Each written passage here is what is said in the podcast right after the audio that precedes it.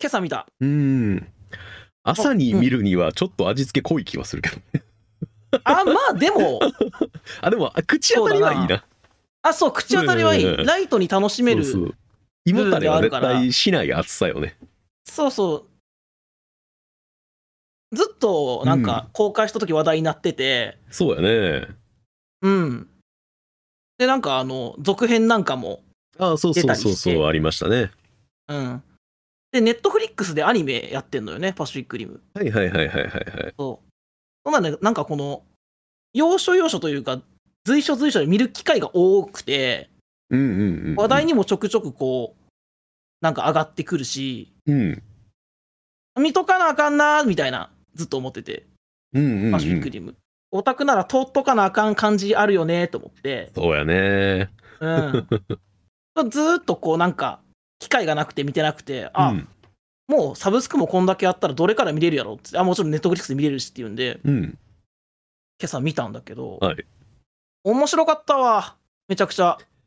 あの、本当にこう、エンタメハリウッド映画って感じの映画でしたね。そう、でそこにだからつ、そう、オタクの要素というか、そうえー日特本撮マの、ニア、えーそうそうそうそう怪獣映画オタクの、えーまあ、監督ががっつりそうだからしだしまあね、そうギでしょうねレルモ・デルトロ監督が、うんうんうんえーデス・ストランニックやったら嫌でも嫌ほど見る顔ですからねギレルモさんあ、そうなんだ。あのギレルモ・デルトロのあのモデリング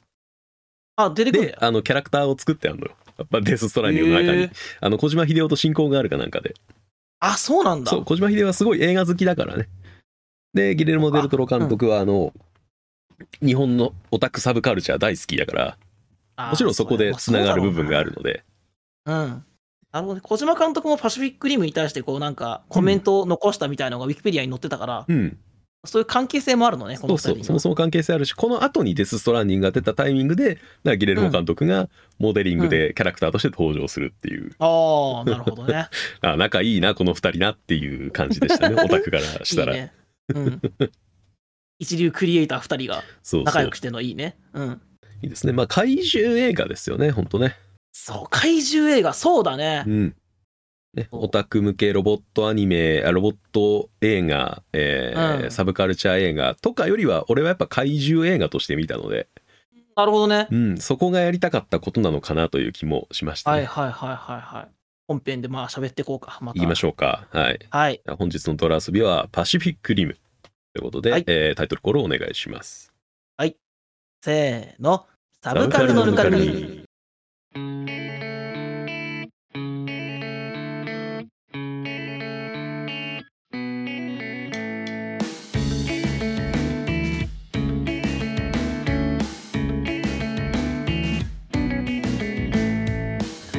第72回でっかくて強いロボこれこそが男のロマン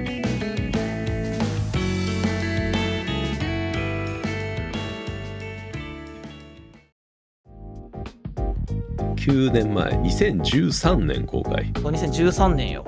あーパシフィックリム懐かしい響きですねもはやね最近聞かんかったからな。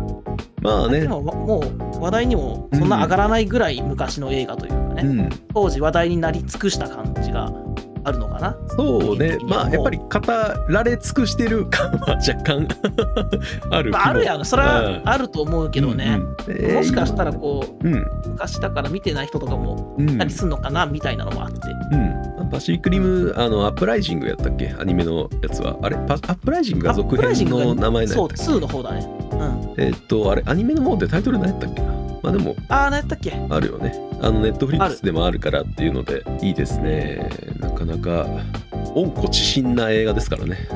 そうだね。まさしく、うんまあ、いつの時代に触れてもなんかオタクというかサブカル的には学びのある映画な気はするのでうんうんうん、いい映画なんじゃないですかやっぱりお話の流れというか展開というかさ、うんこのアニメとかであったら「あー熱いよねこういうの」っていうさうん気持ちよくなるシーン見てて、はいはい燃えてくるシーンみたいなのがちゃんとこう実写映画の中に落とし込まれてる感じはすごいしたよね。うん、なんかそなんか別に新鮮ではないのよもはや。そうですねなんかもう言ってしまえば使い古された世界の危機そうとそうそうそう使い古された世界の危機を救うヒーローのお話そうそうそうそうそうそうなんですけどれどもやはりそれでもやっぱりそういう話が俺たちは見たいし好きなんだなっていうのを再確認させてくれる映画でもありますよね。うんなんかそういうのをまあ王道と呼ぶならやっぱなんて力を入れて作られたうん、王道にかなうものってやっぱないよねみたいなさ、うん、うん、そのさっきの、えーまあ、世界の危機うん怪獣が攻めてくる、それに立ち向かうロボットっていうのはもちろんある設定だし、うん、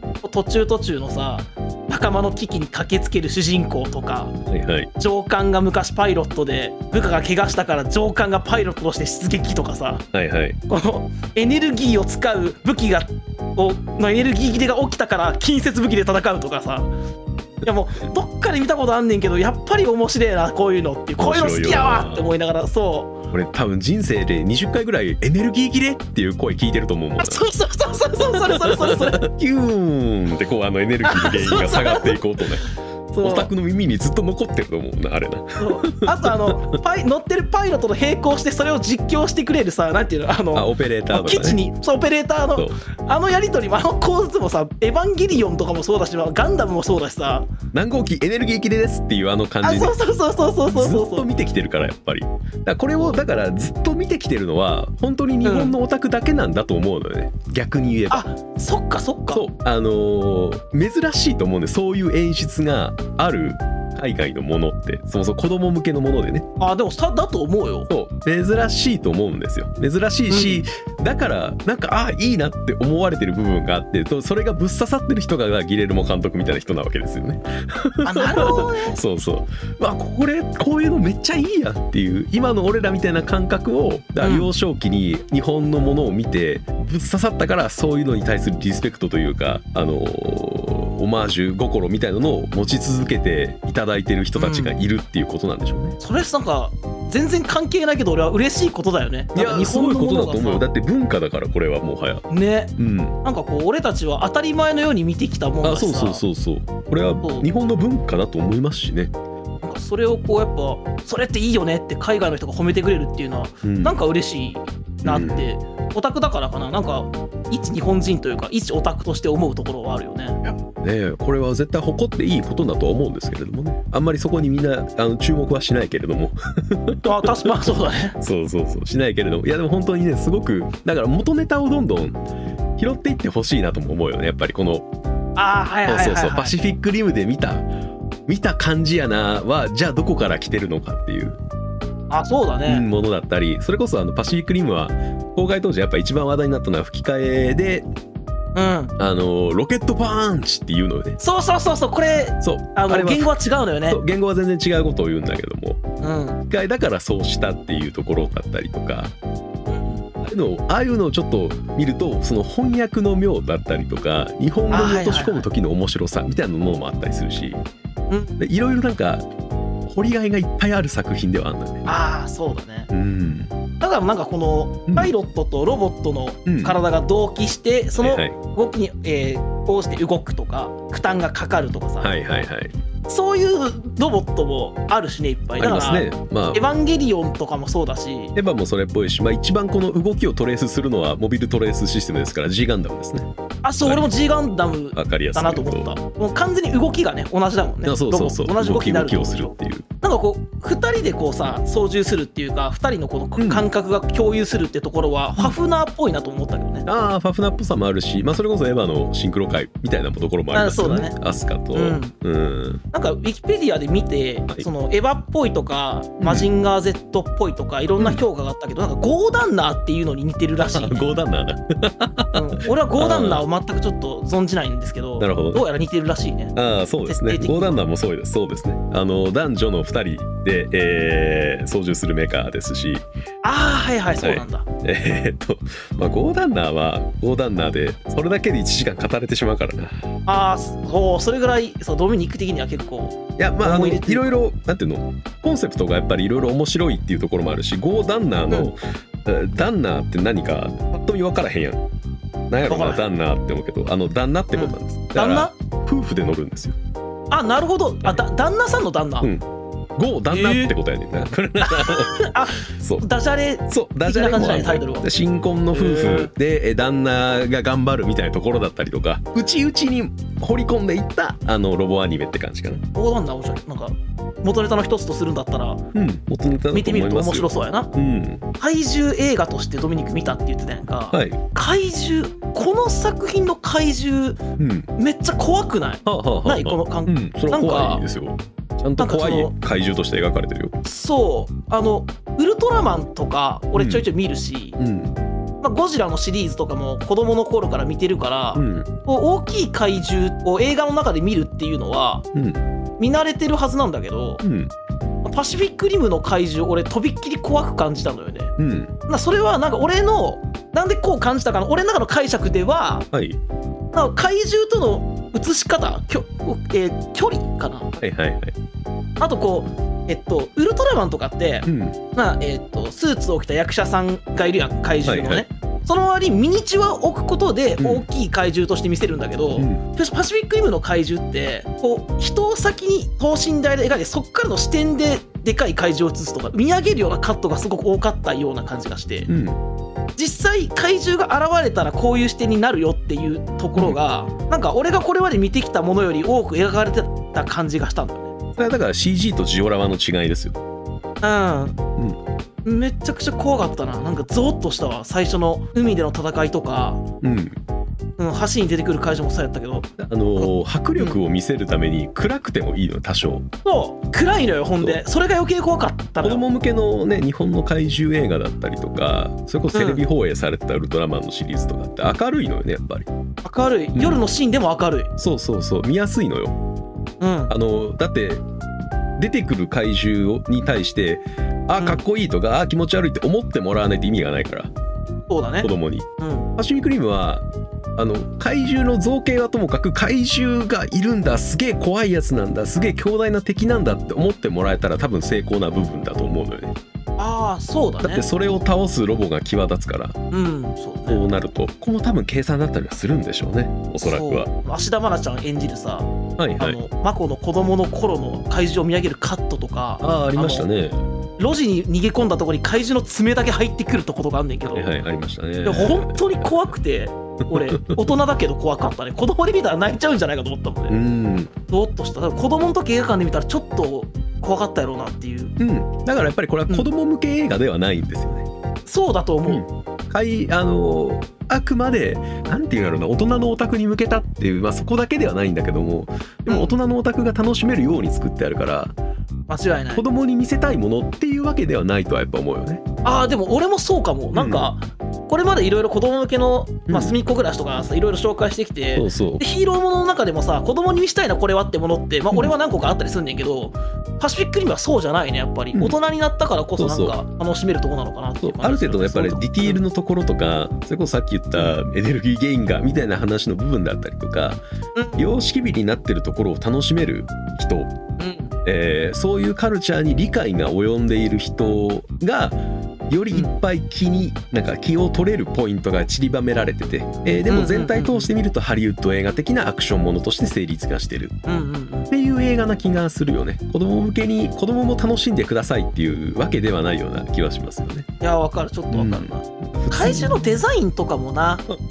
なんかやっぱりウルトラマンとかの怪獣とは違う感じするのよねうんそれはどんな感じなんかウルトラマンの怪獣ってうんうんまあ、昔作られたものとかもあるからだと思うんやけど、んなんか俺はこう可愛いやというかちょっと愛嬌あるなって思うやつらもいいんだよゴモラとかさうんなんていうの顔顔がねあとなんかこの子供から見てあのかっこいいなって思う怪獣のデザインもあるんやけどなんかこはいはいやっぱ怖くて気持ち悪いが勝つというか、うんパシフィックリムの怪獣はですねこれはやっぱ着ぐるみがあるからでしょうねそれはかなあ、うんそれもあるか着ぐるみだと思いなんかますよ材質の問題だと思うこれは本当に着ぐるみっぽく見えないでしょこのパシフィックリムの怪獣って、うん、なんかこの鱗とかなんていうのかなあの生物っ生ぽさきでし物ょって感じだもん、そうん生物に見えないよねやっぱり着ぐるみってどうやってああもそうか確か人に形に見えるからうんあのーさすがにやっぱり今今だからあのーそう思うのかなと俺も思ったことあんねんけど、その今ウルトラマンのそのゴモラとかあのーレはいはいはいッドキングとかを見た、見ると今いろいろ見てるから、あれこれは着ぐるみっぽく見えるのかなって思うけどでも子供の頃でもあれ気づけてたと思うねんなまあ確かにだって周りに生物はいるやん犬なり猫なり昆虫なりなんなり、あ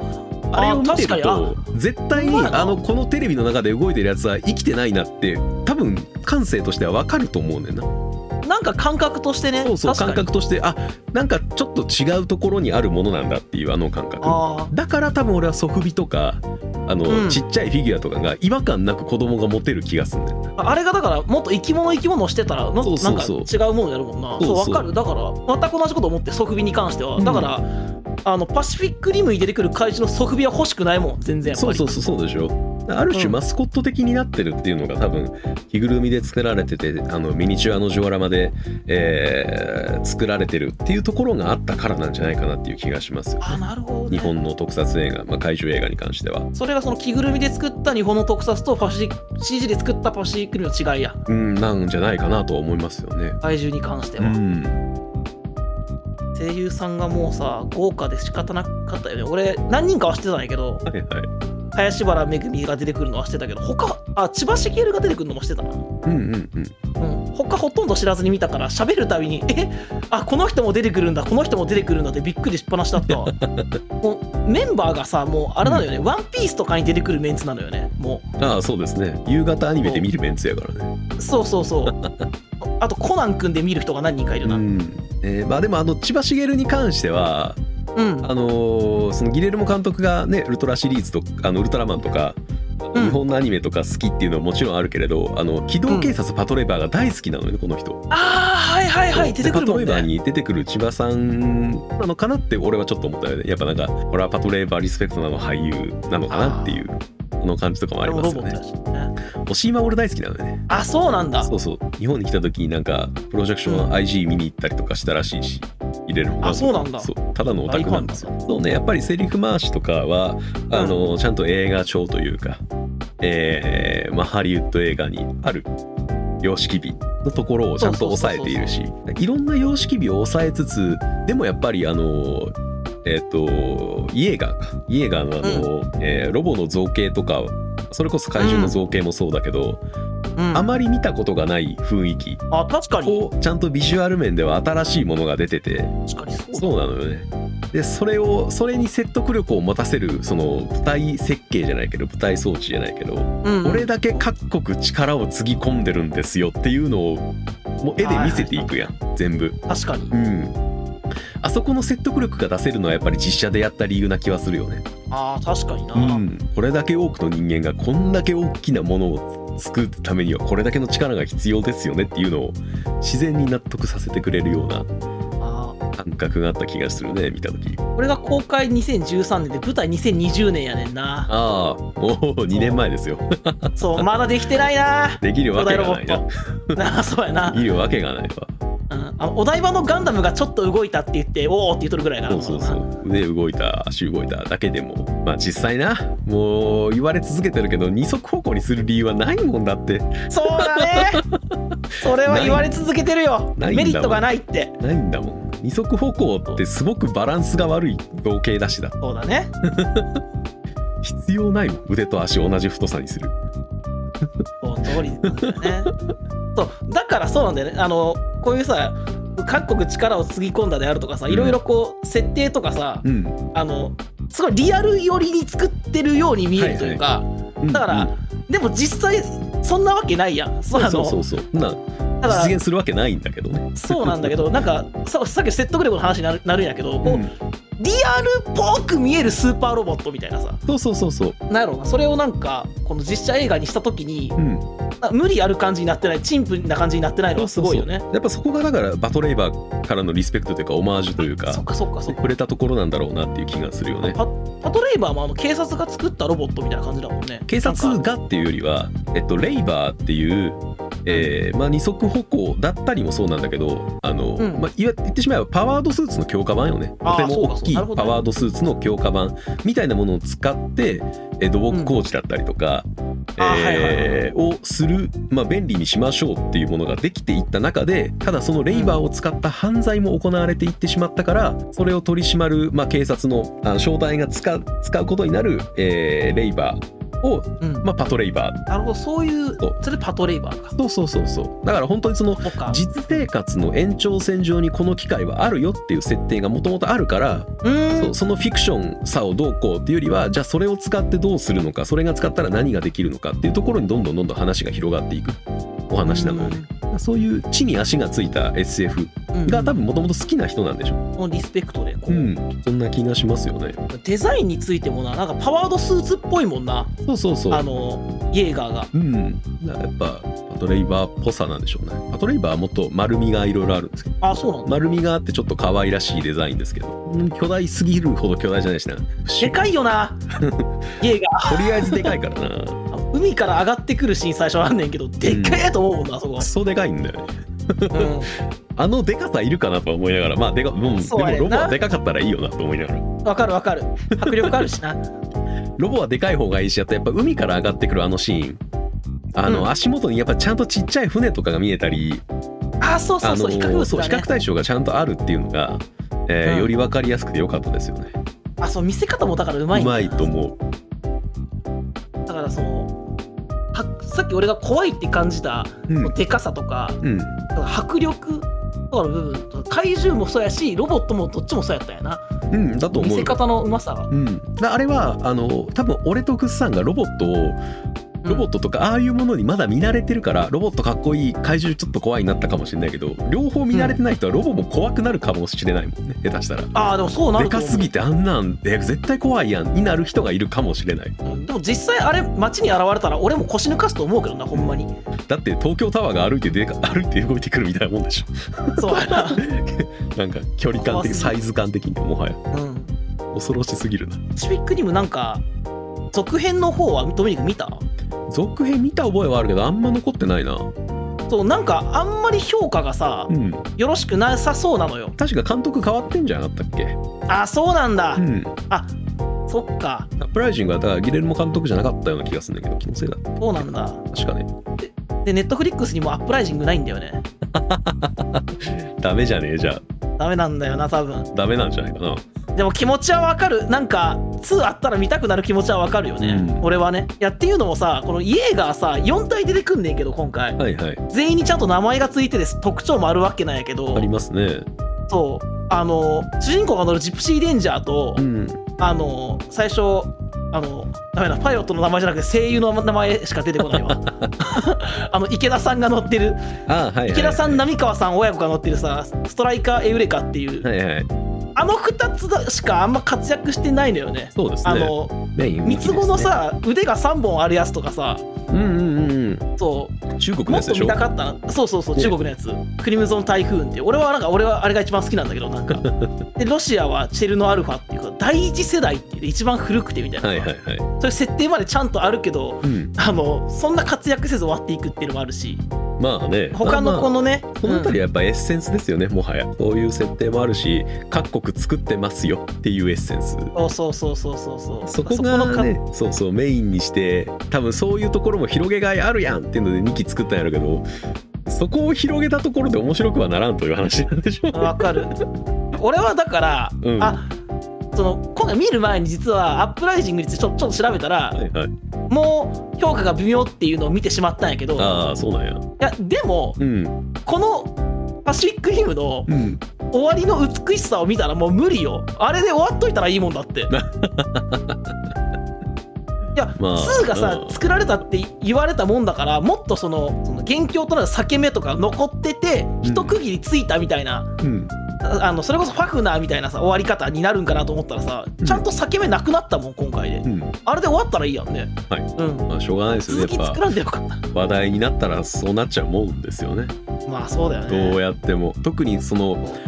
このパシフィックリムぐらいじゃないそのなんかあのメカがゴテゴテしいメカが出てきて怪獣も出てきてっていうのがハリウッド製で作られて、見応えもある映像で行われたやつがちゃんと売れましたってなったらあおしこういう映画やったら売れんだって思うよねやっぱみんなね多分制作する人たちはねでもねそれだけで売れてるわけじゃないんだよなっていうのがそうやっぱ分からへんのよね多分うんそうロボが出て怪獣が出るからみんな満足してるわけじゃないですっていう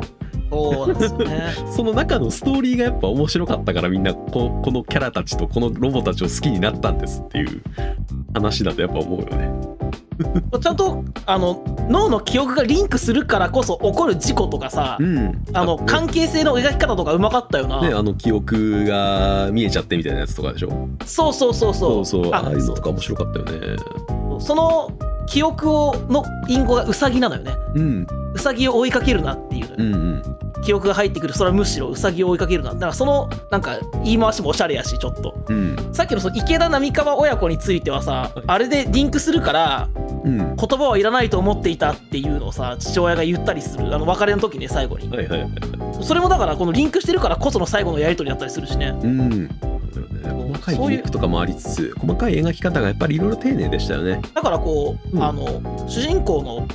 マコとローリー2人のこの距離の縮まり方とかもやっぱりあのうん記憶のリンクがあるからこその距離の縮まる速さな気がするのよね。なんあかそうこですねのそうじゃなかったらそう2時間でならない関係性になるそうそうそうそうそう 最初からマコはちょっとローリーのこと気になってたであろうけどやっぱお互いのこの感覚を共有するから最後あの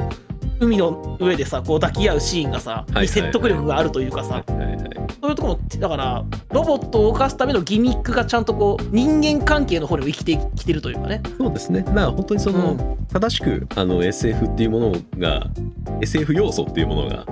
描きたいテーマを描く、描きやすいための装置としてちゃんと使われてる部分ですよね。うんうん、こうあの関係性を最終的に描きたいがために、えー脳の脳をリンクさせなければいけないっていう SF 要素を入れることでそのテーマが描きやすくなっていくわけで、そうなのよう。ん、やっぱりそういう風に使われているもの、えーですしねだからこれ実際ツッコミ量としたらいくらでもツッコミ入れられちゃうんですよねだからねほらそうでしょうなよん。でそんなシステム使ってんだってなっちゃうしそうそうそうそう 不安定すぎんだろってそね。うそうそうそうそうであそうのじゃないっていう話だよねやっぱねそこがなんかあ最初のローリーとうんマコが失敗してキャノン打ちかけるシーンがあるんだよ、あはいはいはのいみんなに、あー人間に対してよそうその時点で絶対もうこの2人組めへんしな、そう絶対ダメなんですね絶対ダメ、普通の会社でもやらないからもうそれ からそう先そうそうそう、そうでもやっぱなんかこういうなんか俺的にはこういうツッコミどころも含めて怪獣ものだし、ロボものだなっていう気がするのよね。わかるわかる、うんだから、そもそも日本の昔のさ、そそれこそマジンガー Z とかだってうん絶対そうだし、そうそうそもそも4足歩行でいいだな二足歩行の意味でしなくていいしとかもそうだけどさ、いいっぱいあるけどさそうそこも込みでこう様式じゃないけどさだだと思うようんそこも含めてのリスペクトなんだろうなと思いますよね。うん若いところは気にしてもしょうがないからとりあえずかっこいいあのロボが動くプラスめちゃくちゃいいキャラクターが出てきますよっていう映画なんだなっていうそれをやりたかったんだなっていうのはすごくわかるえそうそうそうそう映画な気がする。もう 俺序盤始まってさ、うん怪獣が出てきた理由は謎の裂け目から始まった瞬間さ 謎の裂け目ってって思ってしまったもんね へえそんなめちゃくちゃなゲームみたいな。そうそうそうそう一番説得力あるなっていうねもう誰もわかんねえからもう謎でしかないわなって いう、そうそんなさ謎の裂け目みたいなところから出したくせにさ、恐竜の時代には一回来てたけど人あの適合し適合しなくて怪獣と地 球が人類が環境破壊をしたせいでこれようになったんだみたいなこのなんか謎の説得力はどんどんつき付け足されていくのよねそうそうそうそうそうなんかあねそうこなかうんだからうん アンチテーゼ的な部分もあるやんその人間が環境破壊をしなければみたいなあ あいうそうそうそうそうそう そうあれはやっぱウルトラマンにありがちだった部分だと思うウしルトラマンにはありがち、ね本当めちにあゃくりちゃがあちりがちだったじゃあやっぱり人間がこの世界を作ってる作ってしまったんだっていうあのそうそうそうそう自制しろよお前らっていうあの感じうんあれも含めてやっぱ様式美ですよね伝統かなもはや様式美というよりはそうやなんかそう子供にさっき見せたくないって言ったんやけどそういう要素については子供でも理解できんなこれと思いながら見てたな分かりやすいなと思って単純な因果関係ばかりがつら続いていくからねどうしてもうんあそうそうそう複雑じゃないのよね複雑じゃないですね見やすくて、わか見やりやすすいいね能とか狂言みたいよねもはやねあ分かる分かでるなん伝か分かる統美と様式美にこう包まれてるしうん話はじゃあ面白いしっていうこんだけ豪華な声優が揃った中でさ溶け込んだケンコバすごいなああそうそうケンコバうまいよねうまいそうめちゃくちゃうまいうんもうだって一番絡む相手声優なら古谷さんだったからな古谷徹のあの方うのん博士のずっと絡んでたからね、やっぱ声が低い人の方があの男は向いてるんだろうなとは思うねあのああそれはね、勝手にトーンが低いだけで説得力が生まれるやんうん、なんか悪役感もちゃんと出してたしなあそうそうそうそう浮いちゃわないし、うんこの前やったアニメの箱詰めでもずっとほぼほぼ出てたので原稿はああ言ってたねそういいキャラでしたね声のその高さ低さで言うと、はいその低い方が説得力あるけど三谷さんはなんやろなあのあんな高くてああもうちゃんと溶け込んでたというかねあのすごいでも印象に残るなあの声はやっぱりこのメンツの中だと特に、そうね特にこう一段高いっていうところもあるんでしょうし、すごい今見見たばっかだから顔と声が残ってんねんけど多分しばらく経つと声の方だけ残る気がする脳 内に、まあ特徴的な声してはるしねうん、地味にねこの博士2人のデコボコ感もいいのよねなんかこのいつも口喧嘩しててうんうん最後は一緒に怪獣を倒そうって言ってさ、はいはいはいはいあの2人でリンクすることで怪獣の思想を読み取ってみたいなさ、そこに関してもちゃんと熱かったりするしな地味にそうよねなんか一回衝突してそれがちゃんと解消されてをほとんどのキャラクターがちゃんとやるからあそうそうそうそうそうそう、ん確かにうんここにあってもやっぱり見応えがありましたよね。俺はそれを2時間でねこうやってっていうところだけれども、まあ、それこそさっき言ってたあのうんリスペクト元のパトレイバーに関して言えば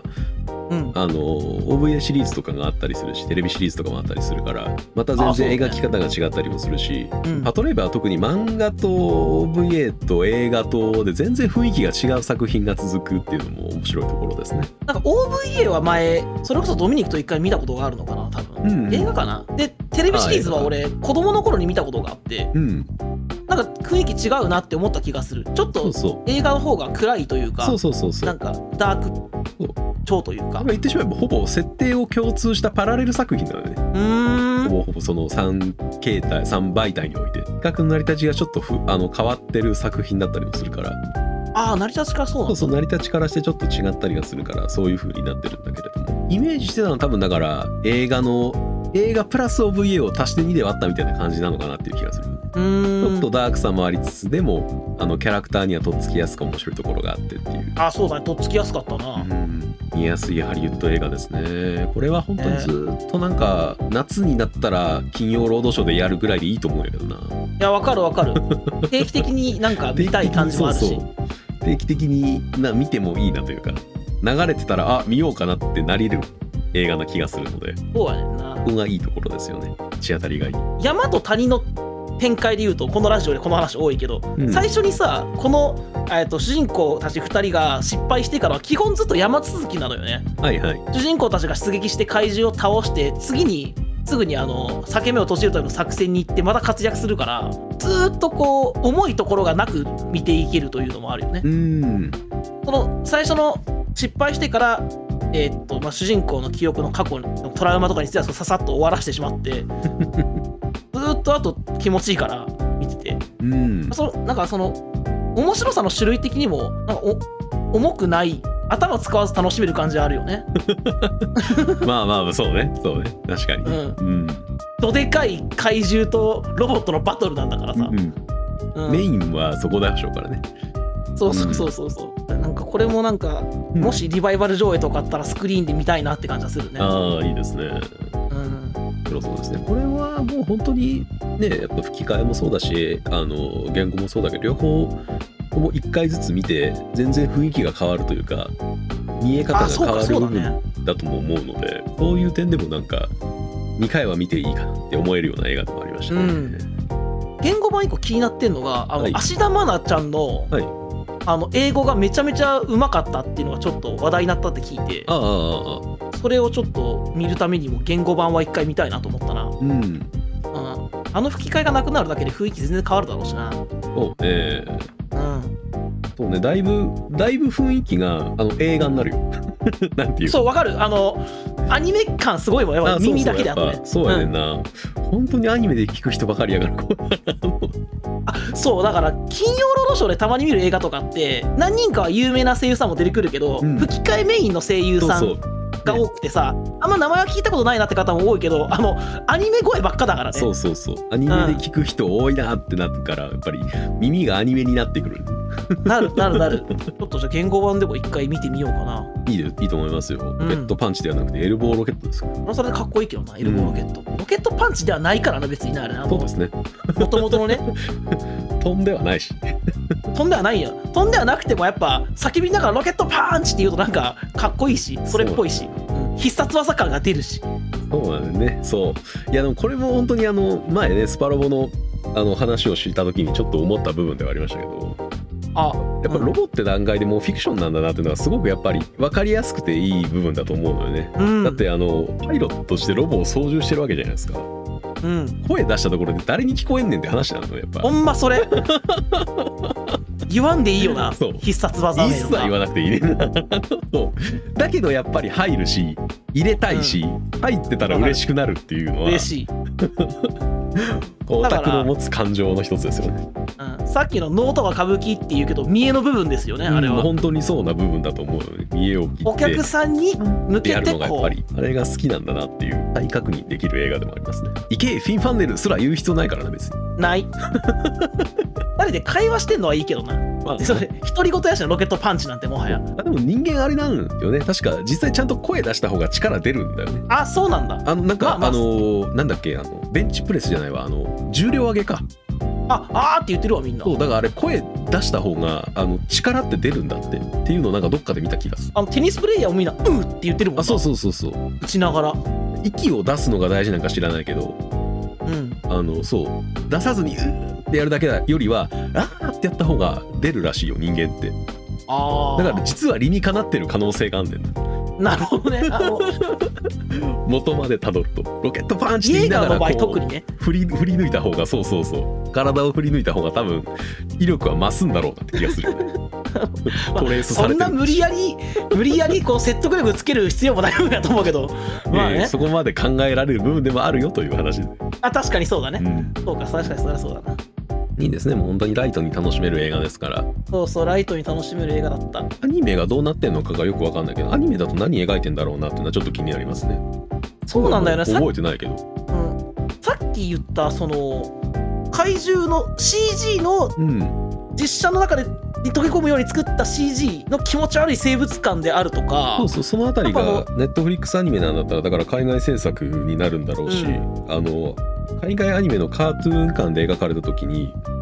うん、じゃあどういう気持ちよさがそのアニメの中にあるのかっていうのはちょっと見てみたい気がしますよね。そうなんよでも実写だから良かったんじゃないっていう部分がさ多い からどうですかってちょっと思ってしまう部分はあるうんまあ、描きたかったのは実写でああいうことをやりたかったが多分もともと初めだろうからねうんスピンオフとしてね多分やっていくことになるんでしょうけどじゃあ何を主題にやるのかなっていうのはちょっと気になるところですよね。実写でこういうことやった映画うん他にきっとあんまないんだろうしなないと思うねないと思うね日本の特撮でもないしねあんまり、うんだからやっぱほらこのダイブ後にシン・ゴジラができるけど日本ではシン・ゴジラはもっとリアル寄りの特撮になってるからねそうですねシングルトランマンも多分そっち側でしょうしそうそうだから、うんこういうなんていうのスーパー空想科学世界みたいな感じじゃん、はいはいはパいシフィックリブはにはならなさそうですよねならそうじゃん日本で実写すると絶対そっちにはいかないから多分そうなのよ追いつかないなんしかで日本人でやると浮くしね浮く しでやっぱそういう考えのもと作るからここまで振り切ることが絶対できないじあゃんそうそうそうどっか中途半端になっちゃうだろうしねそう割とそういう意味で考えるとこの映画は唯一無二なんじゃないかなとも思いますよねあうん、これのこの感覚このこんだけライトに口当たりがよく良かったな面白かったなって言える実写のロボが出てくる巨大ロボが出てきて怪獣と戦うっていう映画はもはやこれしかないんじゃないかと思えるようなそんな映画なのかもしれないですね。ここから9年経ってもう出てきてないってことはもう出てこなさそうだしなう、ん、そんな気がしますよね。ねこれよりすごいものってううんうん、んそうすごい口当たりはいいけどめちゃくちゃ貴重な食材なのかもしれないですねあー確かに 実はね実はパシフィックリムの良さをなんか見た後喋って再確認できたような気がするわああよかったよかったそうですね、うまあいい映画ですしまあ俺もちょっとアニメ見てみようかなとも思いますわなんかせっかくならそううん俺もちょっと見てみるわせっかくだしうん、というところで、えー本日のトラスビはパシフィックリムでした。